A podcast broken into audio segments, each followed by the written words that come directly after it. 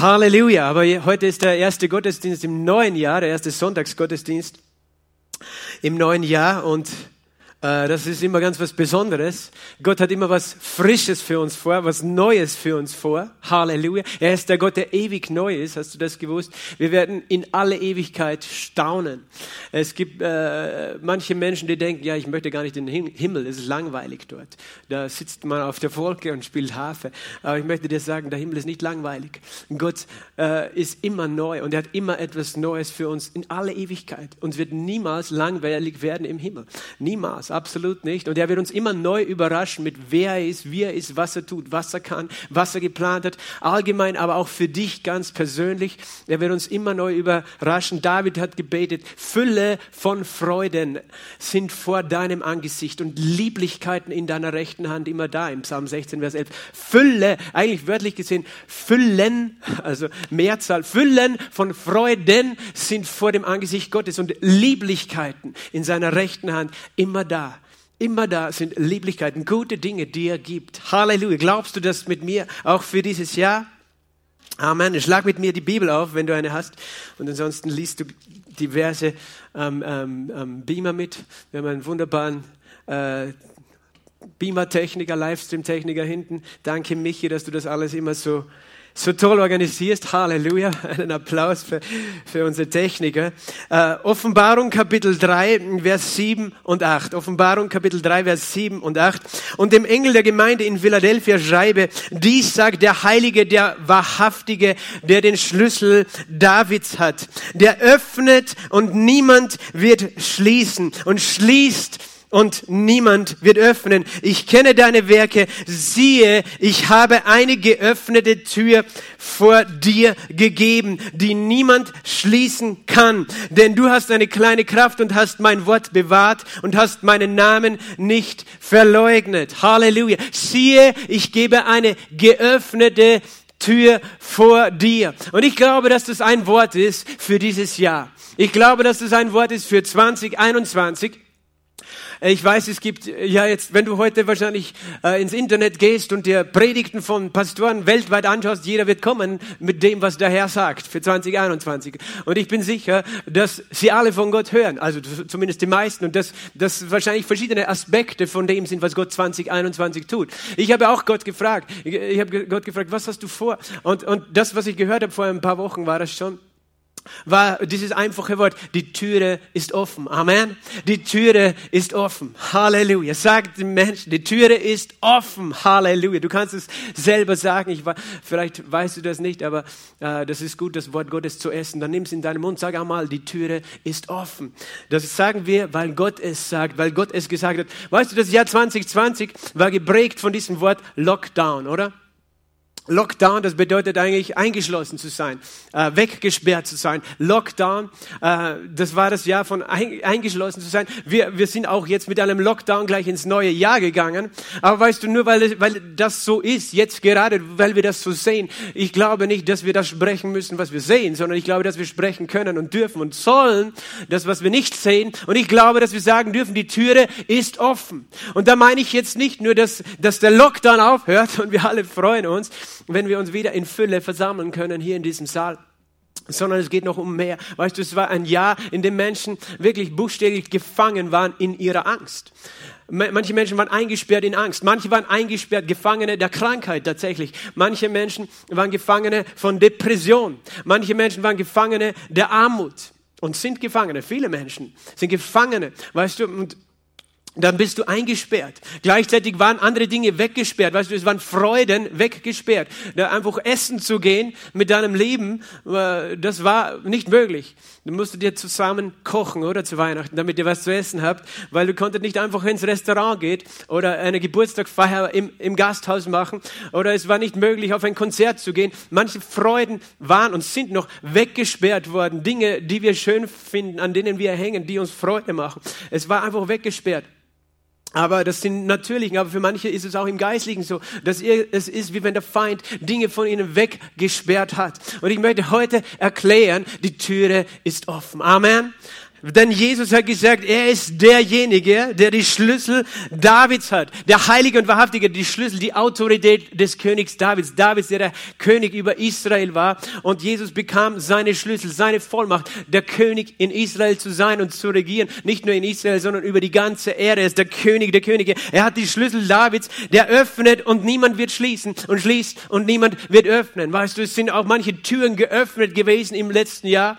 Die Türen des Todes und der Krankheit, wo die, der Tod und die Krankheit und die Lüge und der, das Verderben eingedrungen ist auf diese Welt. Aber Jesus ist derjenige, der nicht nur öffnet, weißt du, das Gefängnis, sondern der auch schließt, dort wo der Feind eine Tür geöffnet hat. Er ist derjenige, der öffnet und niemand wird schließen. Und er sagt das zu dieser Gemeinde, zu der Gemeinde von Philadelphia. Und ich werde heute nicht über diese ganzen Sendschreiben reden, aber es ist eine Gemeinde und der Name Philadelphia bedeutet Bruderliebe. Er sagt es zu dieser einen Gemeinde. Es, es, sind andere Gemeinden, die er hier tadelt in diesem äh, Buch der Offenbarung. Aber diese Gemeinde, dieser Gemeinde sagt er etwas Gutes. Diese Gemeinde, warum? Weil sie ein Kennzeichen in sich trägt. Welches ist es? Das, das Kennzeichen der Bruderliebe, der Nächstenliebe, dass sie einander lieben, dass sie in Liebe miteinander äh, verbunden sind und nicht gegeneinander kämpfen. Ich glaube, das ist wichtiger äh, als je zuvor, dass wir als Gläubige, als Kinder Gottes zusammenstehen, zusammenhalten. Und wenn wir das tun, dann haben wir eine wunderbare Verheißung Gottes. Jesus sagt, ich habe eine geöffnete Tür vor dir gegeben. Halleluja. Eine geöffnete Tür ist vor dir. Ah, vor kurzem hatten wir, äh, ist schon länger her, glaube ich, ein paar Wochen, aber da hatten wir ein Gebet und jemand hat zu mir gesagt, ich sehe eine geöffnete Tür vor dir. Und das war für mich so eine Bestätigung, eine geöffnete Tür. Ich glaube, Gott möchte, dass du das heute weißt. Also Türen, das redet auch nicht nur, äh, Türen haben ja damit zu tun, einerseits, dass sie versperrt sein können und dich gefangen halten in einem Raum, in einer Situation. Türen können aber auch wo sein, wo du nicht hinein kannst. Kann sein, dass ein Ausgang für dich versperrt ist oder aber auch ein Zugang, eine Möglichkeit, eine Verheißung, eine Gelegenheit versperrt ist. Aber Jesus ist der, der die Tür öffnet. Er sagt, ich habe eine geöffnete Tür für dich gegeben, die niemand schließen kann, denn du hast eine kleine Kraft und hast mein Wort bewahrt und meinen Namen nicht verleugnet. Ich möchte noch einen zweiten Vers im Jesaja 45 äh, zu Beginn voranstellen vor meiner Predigt und dann noch eine, einen Text aus Lukas lesen. Im Jesaja Kapitel 45 lesen wir, und zwar ist es der Vers Nummer zwei. Ich werde vor dir herziehen und werde die Ringmauern einebnen, eherne Türen werde ich zerbrechen und eiserne Riegel zerschlagen. Amen. Der Herr sagt, ich werde eherne Türen zerbrechen, eiserne Riegel werde ich zerschlagen. Egal wie fest die Tür zugesperrt ist, es ist nichts, das den Herrn aufhalten kann, diese Tür für dich zu öffnen. Amen. Und ich lese jetzt Lukas 4 diese Geschichte, wo Jesus nach Nazareth gekommen ist, in seine Heimatstadt. Und lass uns lesen, was dort geschehen ist und was er dort gesagt hat. Lukas 4 ab Vers 14. Und Jesus kehrte in der Kraft des Geistes nach Galiläa zurück. Und die Kunde von ihm ging hinaus durch die ganze Umgegend. Und er lehrte in ihren Synagogen, geehrt von allen. Und er kam nach Nazareth, wo er erzogen worden war. Und er ging nach seiner Gewohnheit am Sabbattag in die Synagoge und stand auf, um vorzulesen. Weißt du, Jesus hatte die Gewohnheit, jede Woche in die Synagoge zu gehen. Und ich glaube, er möchte, dass wir diese, nicht nur die Gewohnheit haben, auch diese Möglichkeit wieder haben. Jeden Sabbat, jeden Sonntag. Für uns ist es einfach der, jeder Tag, der Tag des Herrn, der Tag der Ruhe, äh, zusammenkommen. Jesus tat es auch. Und es wurde ihm das Buch des Propheten Jesaja gereicht. Und als er das Buch aufgerollt hatte, fand er die Stelle, weil das war eine Schriftrolle, fand er die Stelle, wo geschrieben war, der Geist des Herrn ist auf mir, weil er mich gesalbt hat, Armen gute Botschaft zu verkündigen. Er hat mich gesandt, Gefangenen Freiheit auszurufen und Blinden, dass sie wieder sehen, Zerschlagene in Freiheit hinzusenden, auszurufen ein angenehmes Ja des Herrn.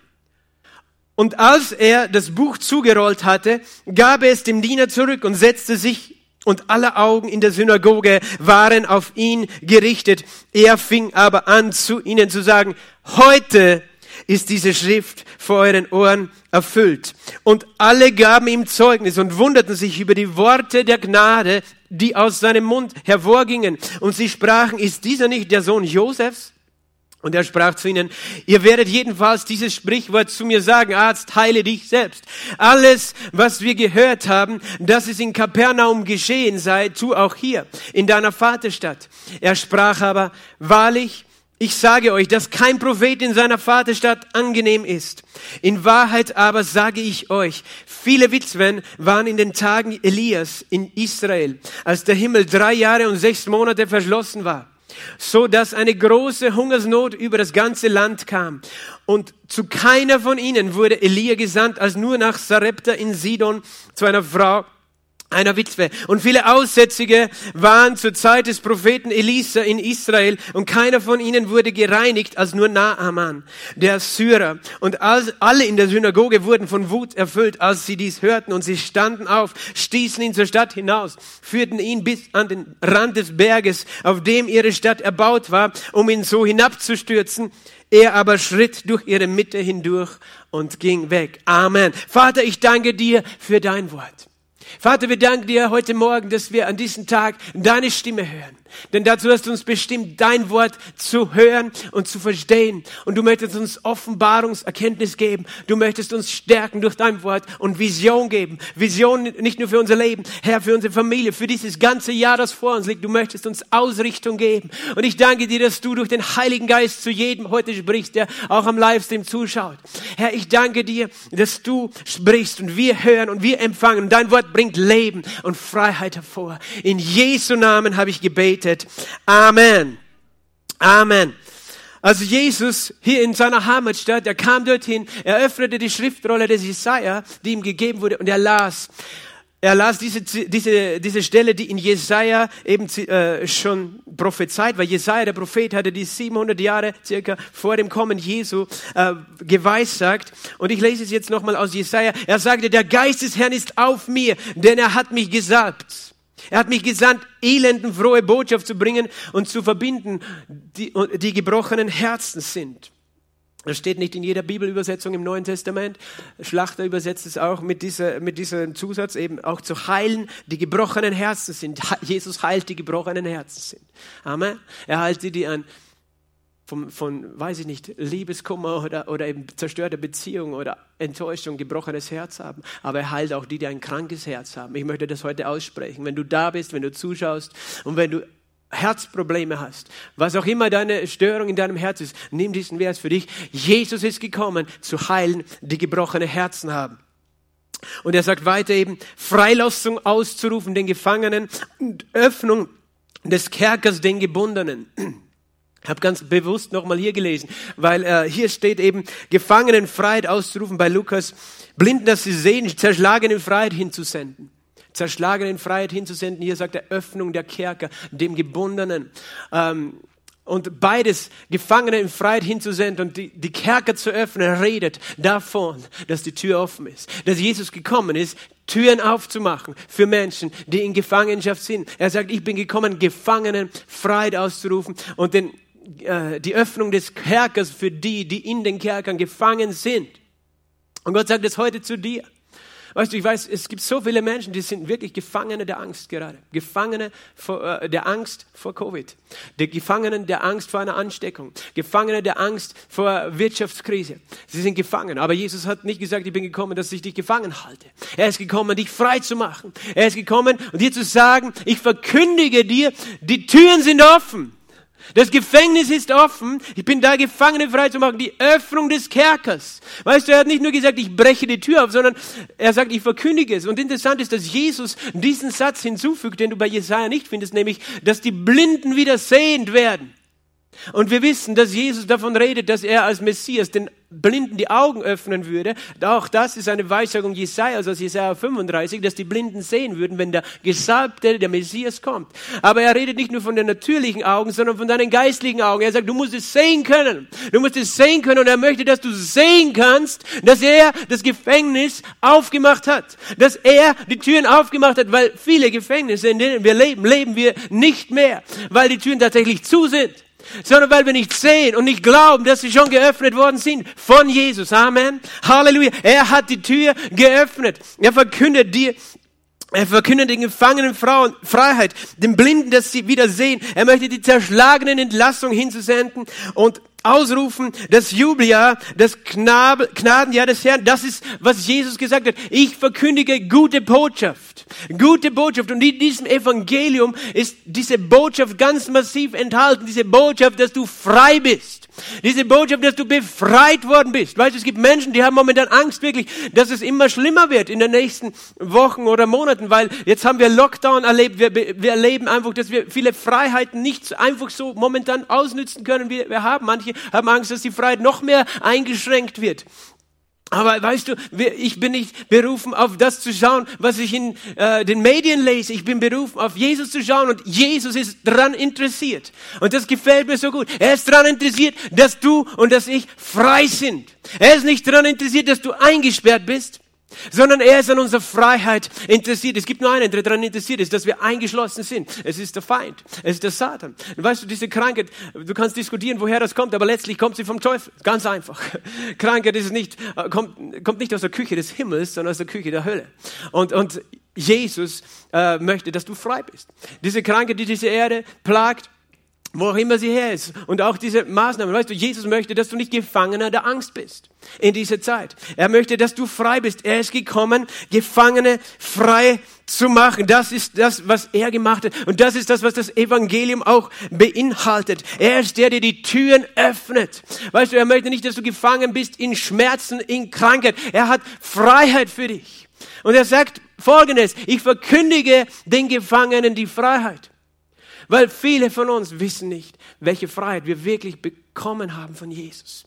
Dass wir wirklich befreit worden sind. Was es heißt, dass wir befreit worden sind von Krankheit. Dass wir befreit worden sind von Armut. Dass wir befreit worden sind. Er sagt, ich verkündige dir, der Kerker ist offen.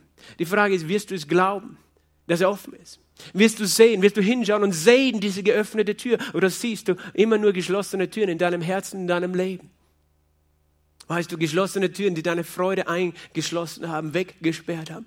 Aber der Herr sagt, hey, die Tür, ich habe sie aufgemacht. Wie hat er das gemacht? Er selbst trug meine Sünde. Er selbst trug meine Schuld. Er ging in das Gefängnis der Sünde und des Todes für mich. Aber er war der Einzige, der dort nicht geblieben ist, der es schaffte, diese Türen wieder zu öffnen, aufzubrechen. Darum ist er auferstanden in Herrlichkeit. Er hat diese Türen geöffnet. Es gibt einen wunderbaren Psalm, im Psalm 107, äh, der auch diese, diese, dieses Bild, äh, das wir in Jesaja 45 vorher schon gesehen haben, äh, uns zeigt.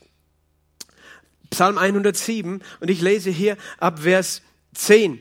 Die Bewohner des Dunkels und der Finsternis lagen gefesselt in Elend und Eisen die Bewohner des Dunkels und der Finsternis. Was ist ein Bewohner des Dunkels? Das ist ein Bewohner des, äh, des Ortes der Sünde einerseits. Das Dunkel redet von dem Bösen, aber auch das Dunkel ist das Dunkel der Lüge, wo du nicht siehst, wo du nicht die Wahrheit siehst, wo du in Dunkelheit lebst. Und weil du in der Lüge lebst, bist, liegst du gefesselt. Sie lagen gefesselt in Elend und Eisen. Warum war es so? Denn sie waren widerspenstig gewesen gegen die Worte Gottes und hatten verachtet den Rat des Höchsten. Das ist ein Bild, das, das uns alle Menschen mit hineinnimmt, weil wir alle haben gesündigt, keiner von uns.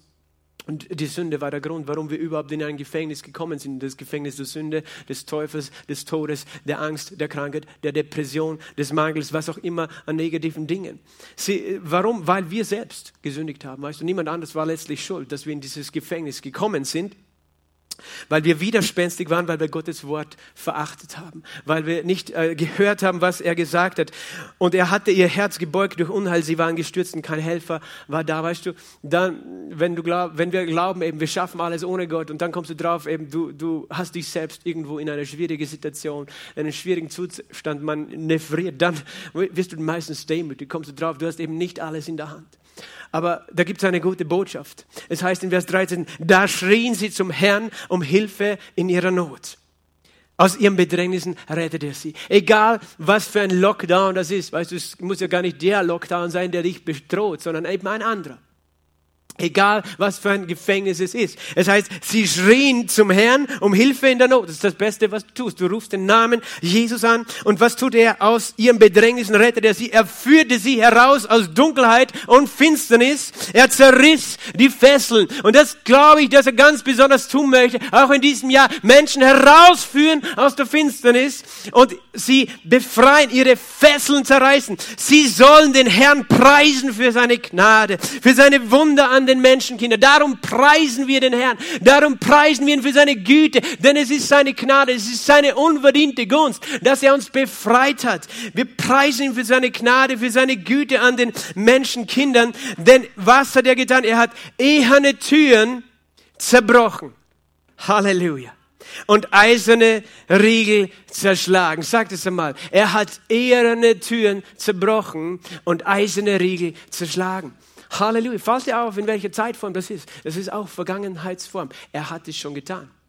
Er hat eherne Türen zerbrochen. Er hat eiserne Riegel zerschlagen.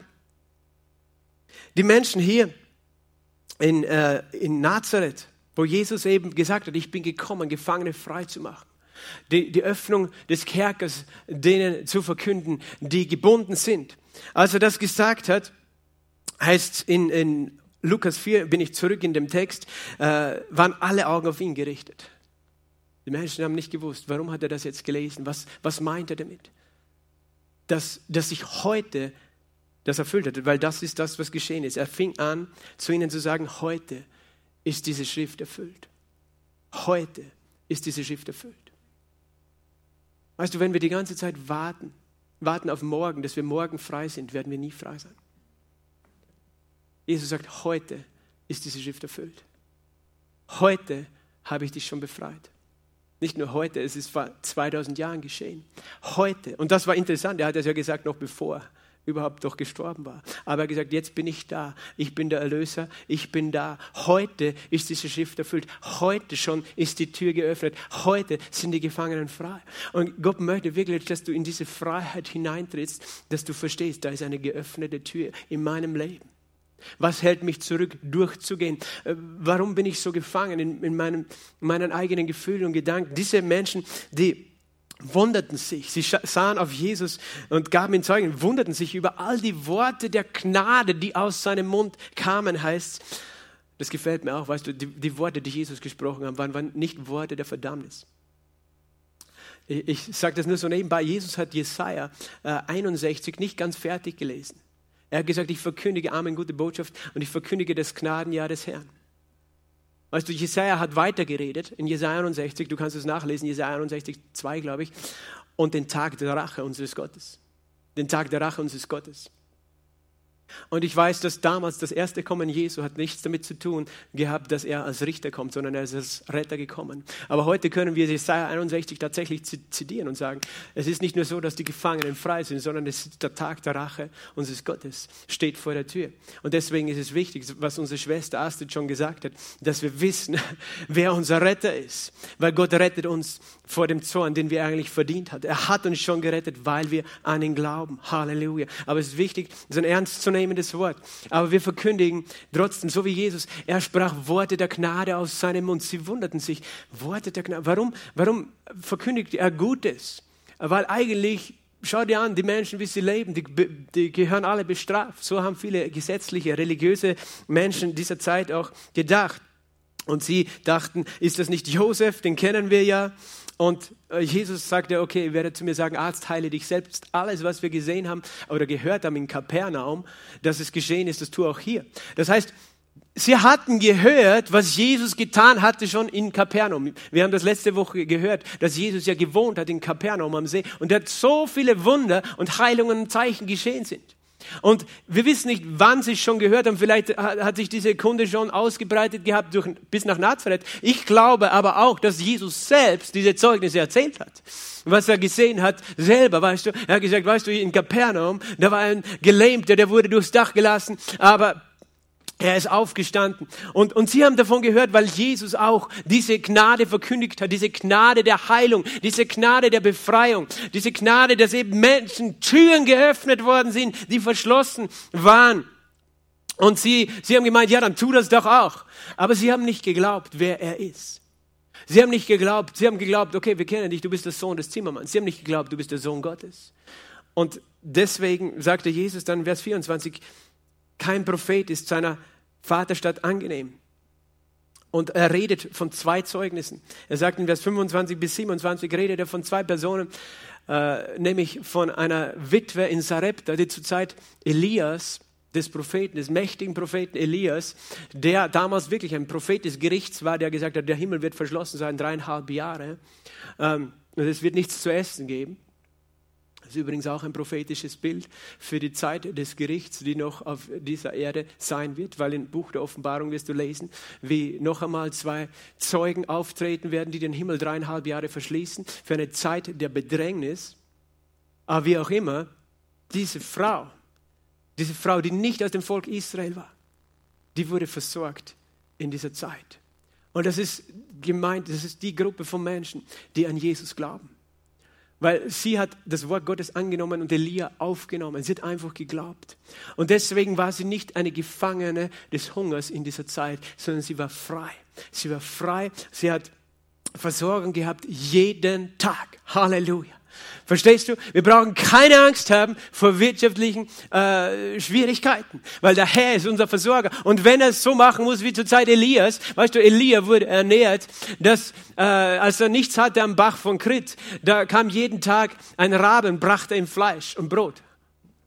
Ein Vogel ist gekommen mit Essen, hat ihn gefüttert. Gott kann einen Vogel schicken, damit du zu essen hast. Aber er wird nicht zulassen, dass du zu wenig hast oder dass du verhungerst. Halleluja. Wir haben einen mächtigen Gott. Und er ist zu dieser Witwe gekommen und das Öl wurde nicht leer im Krug und das Mehl ging nicht aus im Topf. So ist unser Gott. Er wird nicht zulassen. Und es ist interessant. Er redet hier ganz klar von materieller Versorgung, weil Gott weiß, dass wir das brauchen. Das ist das Evangelium. Die frohe Botschaft ist nicht nur, dass du erlöst bist von dem Gefängnis der Sünde und des Todes, sondern dass du erlöst bist von der Armut.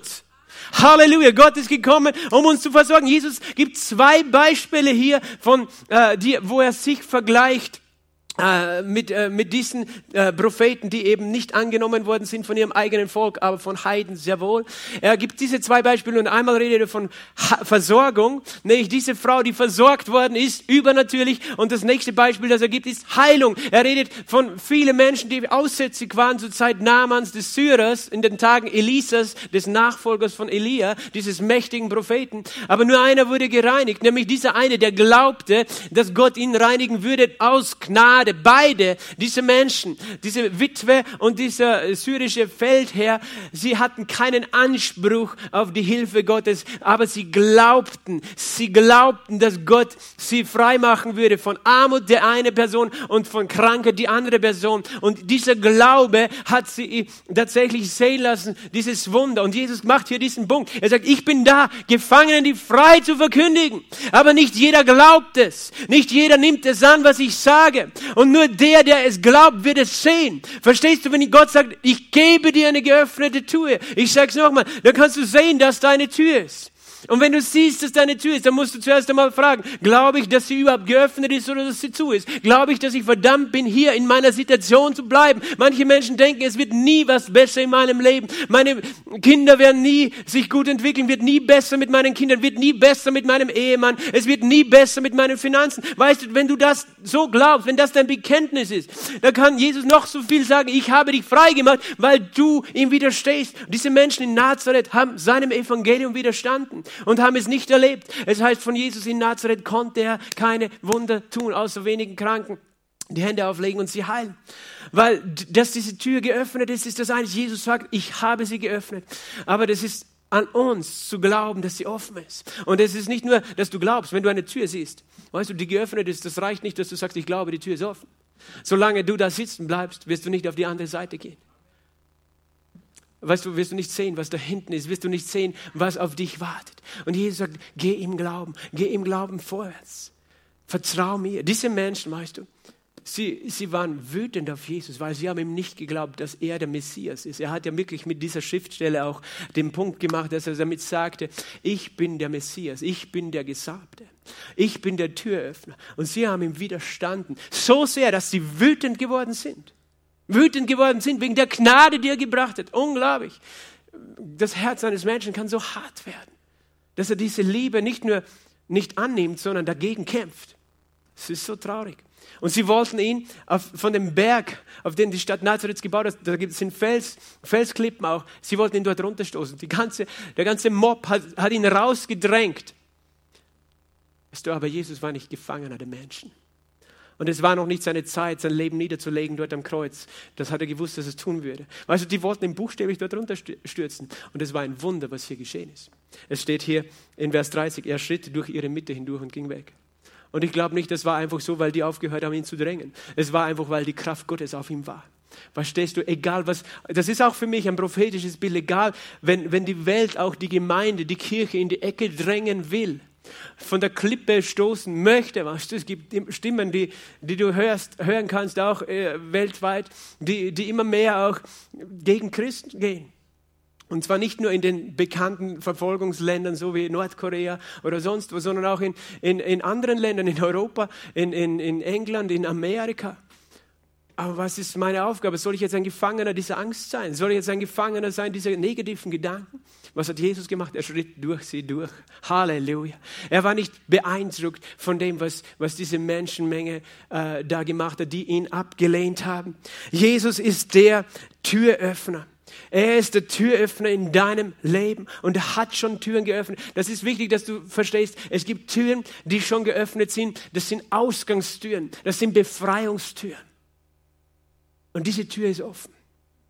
Du bist schon befreit. Du bist schon befreit. Geh hinaus aus der Tür. Es gibt manche Beispiele in der Bibel, ich möchte die auch zeigen, äh, die uns zeigen, wie Gott buchstäblich Türen geöffnet hat eingegriffen hat. Äh, ich liebe diese, diese Beispiele. Sie sind oft nur in einem Satz erwähnt in der Bibel. Es wird da gar nicht lange äh, drum herum geredet, aber du kannst es lesen, selber lesen. Apostelgeschichte Kapitel 5 und Vers 19 zum Beispiel. Damals war Petrus und Johannes, äh, wahrscheinlich Johannes war auch dabei, das steht jetzt glaube ich nicht namentlich, aber die Apostel, sie waren eingesperrt worden, weil sie gepredigt hatten, weil sie einen Kranken geheilt hatten und dort gepredigt hatten, die Rettung von Jesus. Sie wurden eingesperrt und dann heißt es in Vers 19, ein Engel des Herrn aber öffnete während der Nacht die Türen des Gefängnisses und führte sie hinaus und sprach, geht und stellt euch hin und redet im Tempel zu dem Volk alle Worte dieses Lebens. Weißt du, Gott wird nicht zulassen, dass sein Evangelium, seine Verkündigung eingesperrt wird. Und wenn er einen Engel schicken muss, der in der Nacht die Türen aufmacht. Aber er macht die Türen auf. Halleluja. Er lässt nicht zu, dass, es, dass die Verkündigung des Evangeliums eingesperrt wird. Und das war ein Gnadengeschenk. Gott hat die Tür geöffnet. Halleluja. Sag einmal, Gott hat die Tür geöffnet. Halleluja. Oder in Apostelgeschichte Kapitel 12. Damals wurde Petrus von Herodes, dem bösen Herrscher, ähm, der ein Bild für den Antichristen ist, weißt du? Herodes. Das, sein Name bedeutet Herosides, das Bild eines Helden. Und das Wort Heros, weißt du, das ist eigentlich ein Wort, das aus dem Chaldäischen stand und eine Bezeichnung war für Nimrod, den Großen. Weißt du, wer Nimrod der Große war? Die Bibel sagt, Nimrod der Gewaltige war der erste große Jäger. Er war der, der den Turm von Babel gebaut hat, weil er gegen Gott rebelliert hat, weil er wütend war auf Gott, weil er gesagt hat, du wirst nicht nochmal uns Menschen für unsere Sünden sozusagen bestrafen. Wir werden einen Turm bauen bis zum Himmel, dann werden wir erstens nicht untergehen und dann werden wir zu deinem Thron kommen und dich bekämpfen. Er war voller Hass und voller Bosheit gegen Gott und er war ein großer Gewaltherrscher und Unterdrücker der Menschen. Er wurde später, als er gestorben ist, angebetet in Babylon. Und später in all diesen Religionen, die dann entstanden sind, Ägypten, Griechenland, Rom, Indien, äh, angebetet als Jupiter, als Zeus, als Osiris, äh, weil, äh, weil er letztlich auch mit dem Teufel sozusagen im Bund war. Und dieser, dieser Name Heros, weißt du, wir haben das englische Wort Hero, ähm, das kommt von dem. das ist eine Bezeichnung von diesem bösen, gewaltigen Jäger. Und manche sehen ihn als Vorbild, dieser Mann, der eben gegen Gott kämpft. Herosides. Und Herodes, eben der Große, der hieß auch so.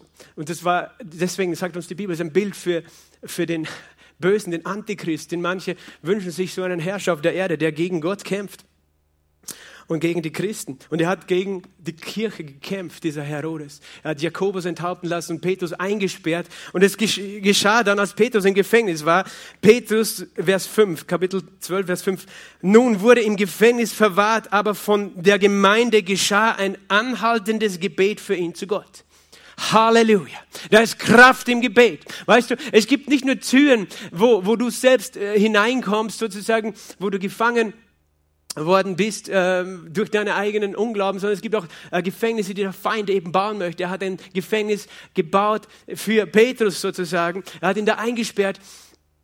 Aber da war eine Kraft in dem gemeinsamen Gebet. Die Gemeinde hat sich versammelt zu beten. Halleluja. Und was ist geschehen? Man, manche Leute denken, weißt du, wenn, wenn Menschen politisch Gefangene und so, es ist gut, Briefe zu schreiben an Regierungen, alles Mögliche. Du kannst auch Demonstrationen veranstalten. Manche veranstalten Demonstrationen gegen den Lockdown.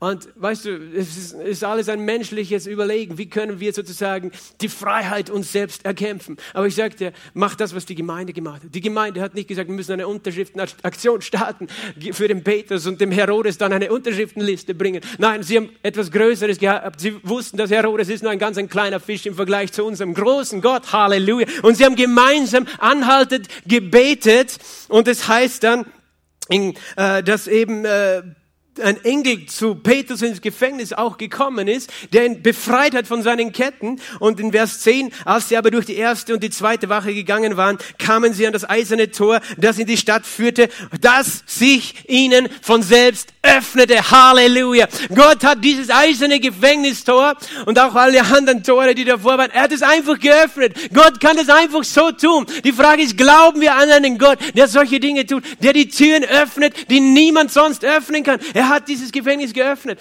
Es gibt ein berühmtes Zeugnis auch vom Bruder Jün. Ich glaube, manche von euch, äh, die vielleicht zuschauen, auch kennen ihn. Bruder Jün der sogenannte Himmelsbürger aus China, der dort Hauskirchenleiter war in China, über eine Million Menschen, äh, wo er sozusagen betreut hat, viele Pastoren und Gemeinden. Er war in China viele Jahre äh, äh als, als Pastor tätig. Er war mehrmals im Gefängnis und das letzte Mal, als er im Gefängnis war, weil er konnte immer wieder auch äh, rauskommen, da haben sie ihm beide Beine gebrochen mit einem Hammer. Er erzählt das selbst in seinem Zeugnis. Ich glaube, er hat das auch in Klagenfurt schon erzählt. Wir hatten ihn selber schon zu Gast. Es gibt auch sein Buch von ihm, der Himmel Himmelsbürger Bruder Yun, äh, äh, eben aus China, er lebt jetzt in Deutschland. Er erzählt, wie seine Beine, Beine, beide Knie wurden gebrochen mit einem schweren Hammer. Und er konnte nicht eben aufstehen, er lag mit Schmerzen in seiner Zelle. Und plötzlich, mitten in der Nacht, hörte er diese Stimme, steh auf. Und er denkt sich, ich kann nicht aufstehen, ich habe kaputte Knie. Aber er wusste, es ist die Stimme Gottes und er hat gehandelt im Glauben. Und tatsächlich, seine Zellentür ist aufgegangen und er ging raus aus dem Gefängnis mitten in der Nacht. Und die Wachen haben ihn nicht gesehen. Er hat genau das erlebt, was Petrus erlebt hat. Und tatsächlich, das große Tor des Gefängnisses ist vor ihm ausgegangen. Und Gott hatte jemanden hingeschickt, schon mit einem Auto ihn dort abzuholen. Und das ist, wenn du das nicht glaubst, weißt du, ist dann äh, Gnade dir Gott, helfe dir Gott, dass du glauben kannst, dass wir einen großen Gott haben. Ich weiß, es ist für unseren Verstand schwer zu verstehen. Ich habe dieses Zeugnis aus seinem eigenen Mund gehört. Du kannst es auch nachlesen in diesem Buch der Himmelsbürger. Aber Gott tut das. Er öffnet Türen. Und das ermutigt mich einfach so, weil es einfach Dinge gibt, Situationen, wo wir einfach menschlich so anstehen. Wir stehen so an. Wir stehen so an, weil wir wissen nicht, wie kann man da durchgehen. Und die Antwort ist nicht, dass wir mit unserem menschlichen Weise reagieren und unserer menschlichen Anstrengung oder Wut, sondern dass wir beten, so wie die Gemeinde gebetet hat. Gott hat diese Tür geöffnet. Dritt, ein drittes Beispiel findest du auch in Apostelgeschichte 16. Apostelgeschichte 16 und Vers äh, ist es Vers 25 und 26. Um Mitternacht aber beteten Paulus und Silas, die im Gefängnis gefesselt waren, Lobsangen und die Gefangenen hörten ihnen zu. Plötzlich aber geschah ein großes Erdbeben, sodass die Grundfesten des Gefängnisses erschüttert wurden und sofort öffneten sich alle Türen und alle Fesseln lösten sich. Halleluja. Das war da in dem Fall nicht nur die Gemeinde von außen, die gebetet hat sozusagen, sondern Paulus und Silas selbst haben nicht nur gebetet, sondern sie haben Lobpreis gemacht. Sie haben ihren Gott gepriesen und die Gefängnistüren sind aufgegangen. Gott sagt, ich habe dir eine Gefängnistür geöffnet. Ich bin gekommen, um Gefangene in die Freiheit zu führen. Ich bin gekommen zu verkünden die Öffnung des Kerkers. Lass uns wirklich, ich glaube wirklich, diese Zeit, diese, äh, ich glaube nicht, dass es von Gott ist, nicht, dass es Gottes Wille ist, dass wir in einem Lockdown leben. Manche sagen, oh, es ist so toll, dass wir Lockdown haben, weil es hat so viele gute Folgen. Ja, es ist gut, wenn du auf die guten Dinge schaust, dass du jetzt mehr Zeit vielleicht zu Hause mit deiner Familie verbringst und diese Dinge, aber das ist nicht Gottes Wille, dass, du, dass wir in, in Gefangenschaft leben, wer auch immer schuld ist. Und da möchte ich niemanden beschuldigen. Ich sage einfach, es ist so, weißt du, Es ist so, dass wir darin leben, aber wir brauchen keine Angst haben davor, sondern wir glauben an einen Gott, der die Türen öffnet. Wir glauben an einen Gott, der die Türen öffnet in diesem Jahr 2021. Manche sagen, es wird alles immer schlimmer werden. Warum soll ich das predigen? Weißt du, dazu brauche ich nicht die Bibel, dass ich das predige, dass ich sage, es wird alles schlimmer. Ich glaube, dass wir einen Gott haben, der sagt, ich habe eine geöffnete Tür für dich in diesem Jahr 2021, weil Jesus, er ist der, der sagt, ich habe die Schlüssel des Todes und des Hades. Er ist der, der auferstanden ist. In Offenbarung Kapitel 1 sagt er das. Offenbarung Kapitel 1 sagt er, Vers 17 und 18, fürchte dich nicht. Ich bin der Erste und ich bin der Letzte. Und ich bin der Lebendige und ich war tot und siehe, ich bin lebendig. Siehst du, er redet davon, der Tod, der Teufel, der wollte mich einsperren, der wollte mich wegsperren in alle Ewigkeit, wollte mich in seinen Gefängnissen halten. Ich bin der Erste, ich war tot, aber jetzt bin ich lebendig. Das bedeutet, ich habe dieses größte, stärkste Gefängnis durchbrochen. Ich bin lebendig von Ewigkeit zu Ewigkeit und ich habe die Schlüssel des Todes und des Hades. Er hat die Schlüssel und er nennt sie auch die Schlüssel Davids, weil das auch Jesaja, der Prophet in Jesaja 22, 22 gesagt hat. Er sagt, er wird die Schlüssel des Hauses David bekommen. Das heißt, er wird die rechtmäßige Herrschaft tragen. Halleluja. Er hat es schon getan durch sein vollbrachtes Werk. Er ist auferstanden aus den Toten. Darum glauben wir, wir glauben an Jesus sozusagen als den Türöffner. Wir glauben an den Türöffner, der uns alle Freiheit gibt, die wir brauchen. Freiheit von Angst, Freiheit von Depression, Freiheit von diesen Dingen, weißt du, Freiheit aus diesem Gefängnis. Aber er gibt uns zugleich Zugang, Zugang. Ich, ich habe zuerst zitiert, auch ganz am Anfang aus Jesaja 45 und ich möchte mit diesem Text schon langsam auch zum Ende kommen. Jesaja 45, dieser Text, äh, wo Jesus, äh, wo der Prophet Jesaja, natürlich inspiriert vom Heiligen Geist, das sagt, ich werde eben eherne Türen zerbrechen, eiserne Riegel zerschlagen. Lass uns den Zusammenhang lesen. Der Zusammenhang beginnt schon in Jesaja 44, Vers 28.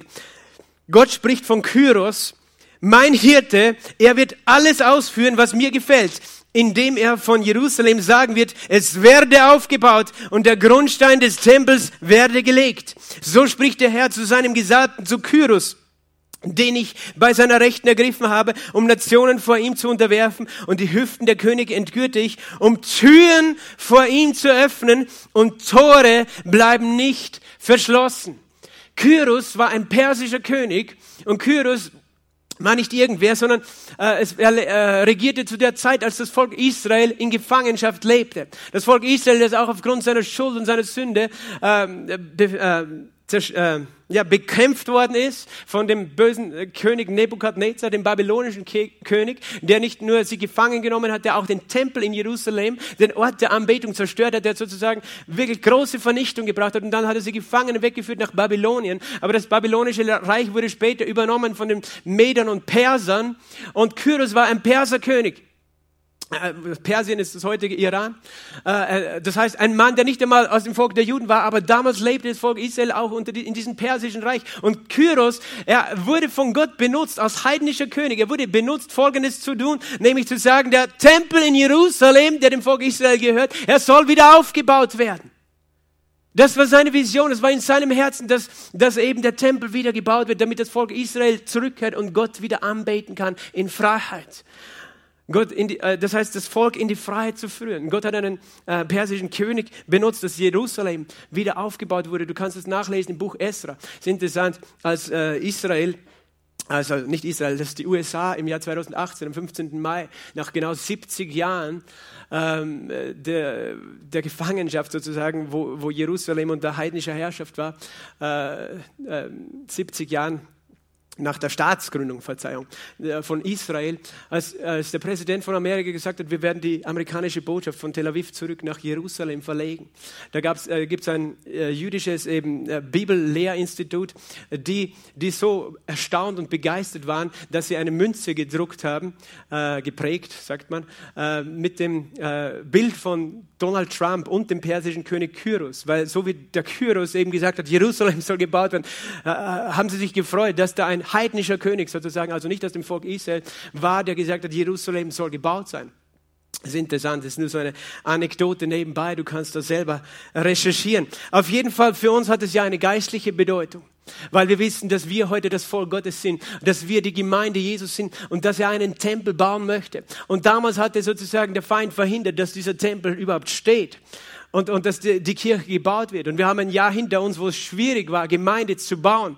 Aber äh, Gott hat jemanden benutzt, hier einen heidnischen König zu sagen, Jerusalem oder der Tempel soll gebaut werden. Und ich glaube, Gott sagt wirklich, der Tempel, meine Gemeinde soll weiter gebaut werden. Hör nicht auf, die Gemeinde Jesu zu bauen in dieser Zeit. Und, und du sagst aber, der Feind hat es unmöglich gemacht. Er hat er hat es verschlossen. Weißt du, manche große Evangelisationsgesellschaften, da sind die Türen verschlossen für sie momentan. So Daniel Kolender einfach in Afrika große Evangelisation Evangelisationen zu machen. Aber was sagt er in Vers 2? Ich werde vor dir herziehen, werde die Ringmauern einebnen, eherne Türen werde ich zerbrechen und eiserne Riegel werde ich zerschlagen. Und das, was unmöglich scheint in unseren Augen, wird Gott tun, weil er der Durchbrecher ist. Er ist der Durchbrecher. Halleluja. Jesus ist gekommen, seinen Tempel, seine Gemeinde zu bauen. Halleluja. Das ist auch noch so eine Anekdote. Weißt du, der, der Tempel in Israel, der war der Ort des Gottesdienstes. Es war der Ort, wo Gott angebetet worden ist. Er wurde zerstört eben unter Nebukadnezar. Er wurde dann wieder aufgebaut. Aber damals war die Herrlichkeit Gottes nicht mehr in dem Tempel, so wie es war in der Zeit noch äh, von König Salomo und all den anderen Königen vor Nebukadnezar. Und dann äh, kam Jesus, äh, er ist der lebendige Tempel. Selber sagt er, mein Leib ist ein Tempel. Und er kam nach Jerusalem. Und interessant, später, als eben der Tempel wurde zerstört, äh, unter dem Osmanen, im Osmanischen Reich, wurde die, die Ostmauer des Tempels, da gibt es ein großes Tor, das das Goldene Tor heißt, wurde zugemauert von den Osmanen.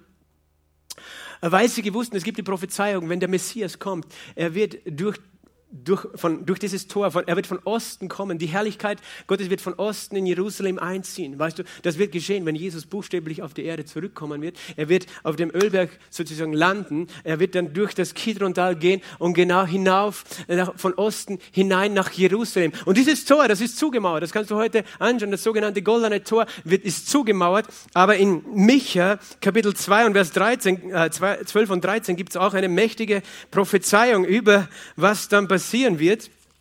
Kannst du mit mir lesen? So, wo finde ich Micha? Das ist immer so schwierig in den alten Propheten zu finden. Micha Kapitel 2. Sammeln, sammeln, ja will ich ganz Jakob, versammeln, versammeln werde ich den Überrest Israels. Höre jetzt auf dich, weil das ist die Gemeinde Jesu auch gemeint. Versammeln will ich mein Volk. Ich werde ihn zusammenbringen wie Schafe im Pferd, wie eine Herde mitten auf dem trifft, so dass er von Menschen tosen wird. Es wird von Menschen tosen. Halleluja die Jesus nachfolgt, die Gott sammelt. Und er sagt, herauf zieht der Durchbrecher vor ihnen her. Sie brechen durch und durchschreiten das Tor und gehen durch es hinaus und der König schreitet vor ihnen her und der Herr an ihrer Spitze. Weißt du, das wird geschehen buchstäblich. Dieses Tor, das jetzt vermauert ist, wo, wo Menschen oder letztlich der Feind sagt, nein, Jesus hat nichts verloren in Jerusalem, das gehört einer anderen Religion oder was auch immer. Da werden sie noch schauen, weil Jesus wird kommen und wird durchbrechen durch dieses Tor. Aber es ist nicht nur das gemeint. Weißt du, der Feind hat versucht, die Gemeinde einzumauern oder einfach davon abzuhalten, in den Tempel, in die Gemeinde zu kommen, zusammenzukommen, abzuhalten, die Gemeinde zu bauen.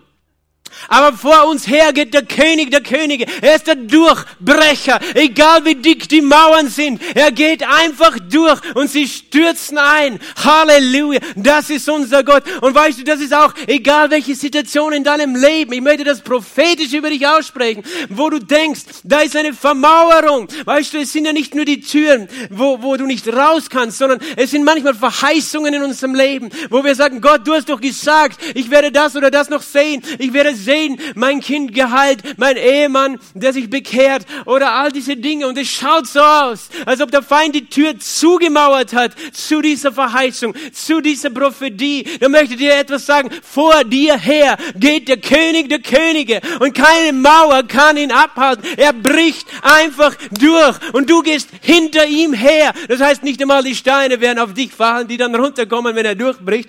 Halleluja. Er ist mächtig. Er öffnet die Tür und er öffnet Gelegenheit. Weißt du, geöffnete Türen, die Gott gibt, bedeutet auch Möglichkeiten, Gelegenheit. Manche suchen eine Arbeit und alle Türen sind verschlossen und sie gehen von Tür zu Tür, aber sie finden keinen Arbeitsplatz. Ich möchte dir sagen, der Herr hat dir eine geöffnete Tür gegeben. Der Herr hat eine geöffnete Tür gegeben. Weißt du, für manche Leute ist es auch Weisheit notwendig, dass sie in Gesundheit leben. Wir glauben an göttliche Heilung, aber auch an göttliche Weisheit. Und weißt du, vielleicht hast du nicht gewusst, was soll ich tun mit meiner medizinischen Situation? Du gehst zu Jesus, aber er gibt dir auch eine geöffnete Tür dass du vielleicht deine Ernährung umstellst, so wie er das sagt. Und es wird dir helfen. Es gibt so viele Dinge, die Gott tun möchte. Er möchte geöffnete Türen geben für deine Familie. Halleluja, geöffnete Türen für deine Finanzen. Ich glaube, dass das er das tut. Und er hat das gesagt. Er ist der, der öffnet und niemand kann schließen. Und er ist aber auch der, der schließt und niemand kann öffnen. Weißt du, manchmal haben wir Türen geöffnet, die wir nicht hätten öffnen sollen. Das waren Türen der Sünde und der, der Schuld, die, wo wir dem Teufel aufgemacht haben. Komm rein in unser Leben, zerstör unser Leben. Wir haben es nicht gemerkt, wir haben nicht gedacht, dass wir das tun, aber wir haben Türen aufgemacht. Aber der Herr macht diese Türen zu und der Feind hat kein Recht mehr in dein Leben zu kommen und Dinge zu zerstören. Halleluja. Die Tür ist öffnen, ist offen und ich glaube, dass Gott uns auch eine Tür öffnen möchte als Leib Christi hier in Klagenfurt und in Kärnten und darüber hinaus die frohe Botschaft weiterzubringen, weiter als wir es je äh, gedacht oder geplant hätten. Paulus hat folgendermaßen gebetet in Kolosser 4, Vers 2 und 3 sagt er, hat er gesagt, haltet fest am Gebet, wacht in Danksagung, betet zugleich auch für uns dass Gott uns eine Tür des Wortes öffne. Eine Tür des Wortes öffne.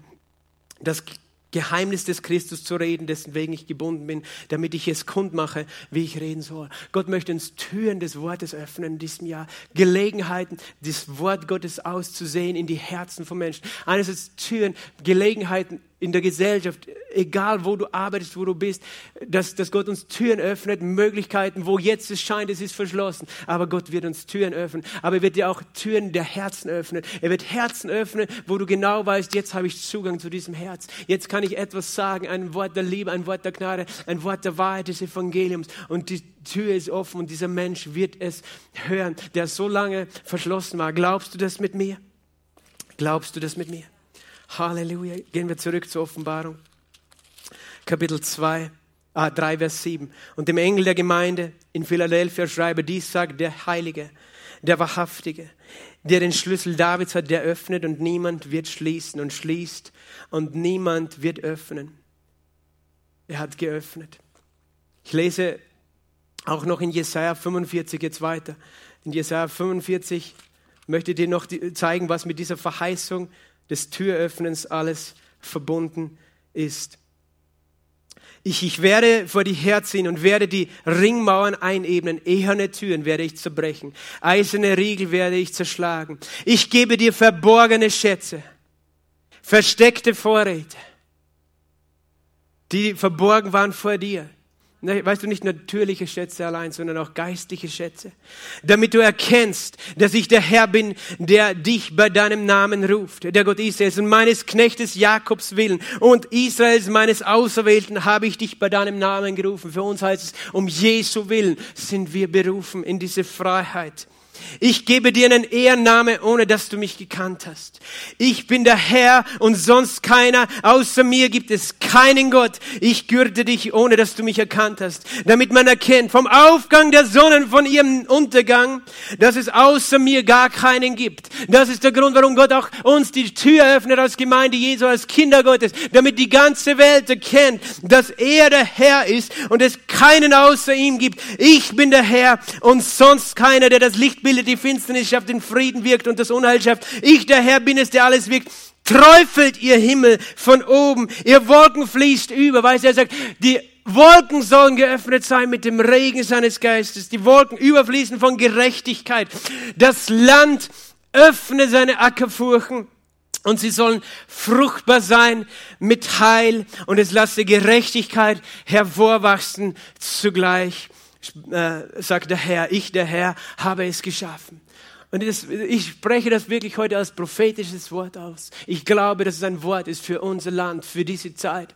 Dass der Herr Türen öffnet. Aber nicht nur, dass er öffnet den Himmel mit Regen, mit Regen und dass er öffnet die Furchen des Landes, das so lange vielleicht zu wenig Frucht gebracht hat. Er sagt, das Land öffnet seine Ackerfurchen und sie sollen was fruchtbar sein mit was? Mit Heil, mit Heilung, mit Rettung, mit Befreiung und hervorwachsen lassen was? Gerechtigkeit. Wahrheit und Gerechtigkeit im Gegensatz zur Ungerechtigkeit. Das ist unser Gott. Amen. Das ist unser Gott. Halleluja. Halleluja. Wir loben unseren Gott. Siehe, ich gebe vor dir eine geöffnete Tür.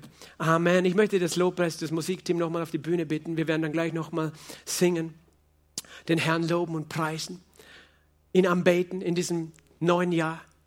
Aber ich möchte, dass wir gemeinsam wirklich jetzt unser Herz ausrichten.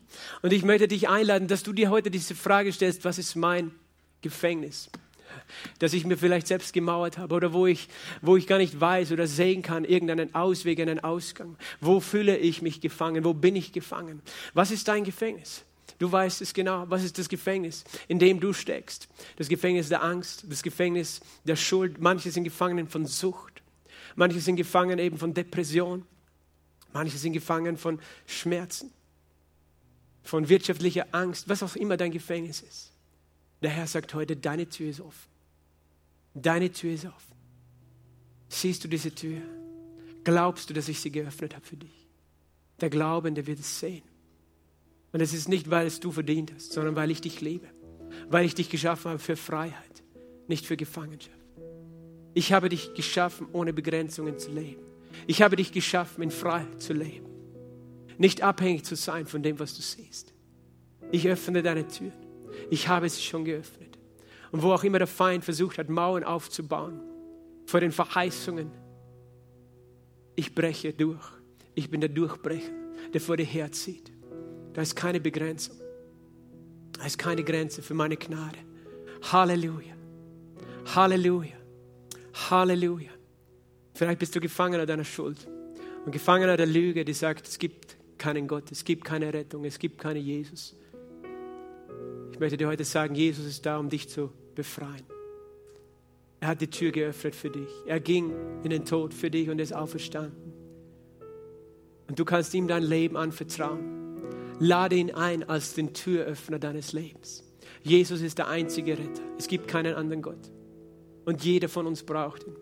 Wenn wir in dieser Freiheit leben wollen, ohne Jesus kannst du niemals in dieser Freiheit leben.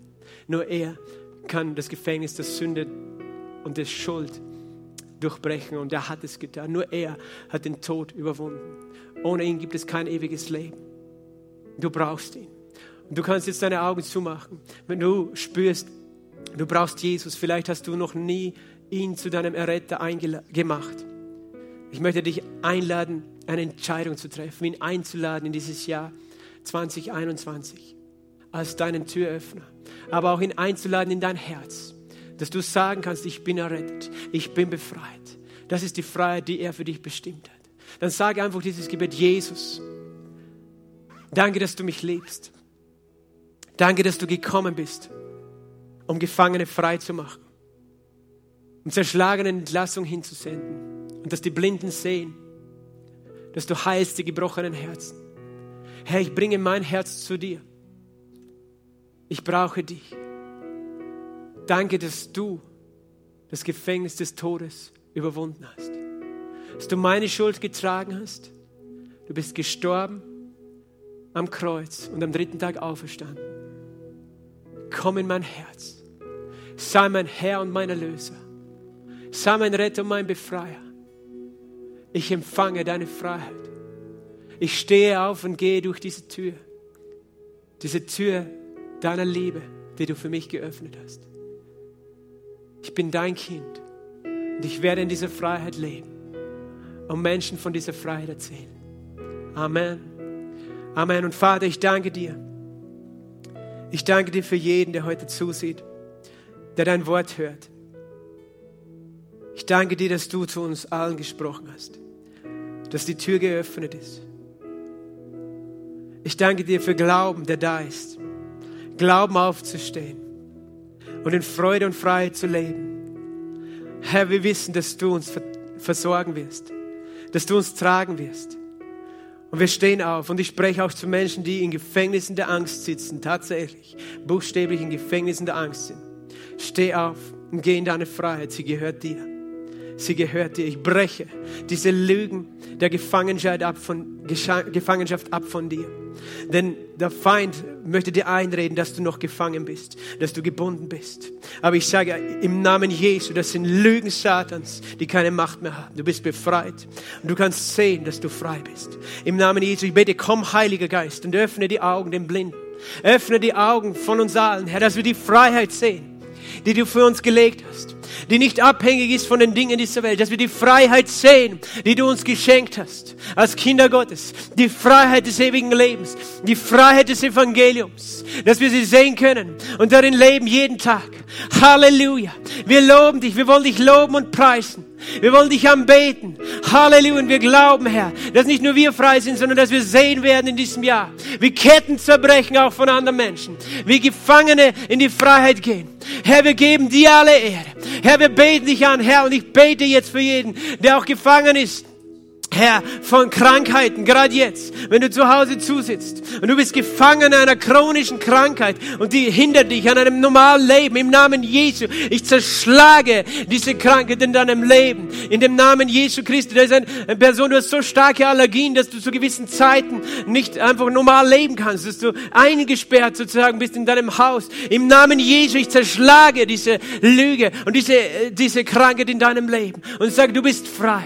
Du bist frei im Namen Namen Jesu. Du bist frei im Namen Jesu. Und da ist jemand, du siehst zu und du hast keine Hoffnung für deine Ehe und für deine Familie. Du bist gefangen deiner Gedanken, dieser negativen Gedanken der Hoffnungslosigkeit. Die sagt, meine Ehe ist kaputt, meine Familie ist kaputt. Und das ist nicht die Wahrheit. Jesus sagt, nein, ich bin gekommen, um dich frei zu machen. Denn es gibt eine Hoffnung, es gibt einen Weg für deine ganze Familie in der Liebe und in der Freiheit wieder zu wandeln, für deine Ehe frei zu sein. Aber komm raus aus dieser Lüge. Hör auf, diese Lüge zu denken, zu sprechen, sondern sprich mein Wort. Ich bin dein Befreier, sagt der Herr. Halleluja, danke Jesus. Danke Jesus. Heb deine Hände und bete ihn an. Danke ihm einfach jetzt. Danke ihm jetzt. Du kannst auch selber mit ihm reden. Halleluja.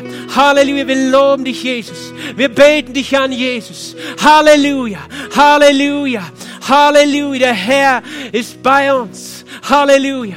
Ich segne dich jetzt. Wir werden gleich noch den Herrn loben mit einem Lied sei gesegnet. Wir sehen uns am Mittwochabend wieder im Livestream und sonst am Sonntag auch wieder hier in Jesu Namen.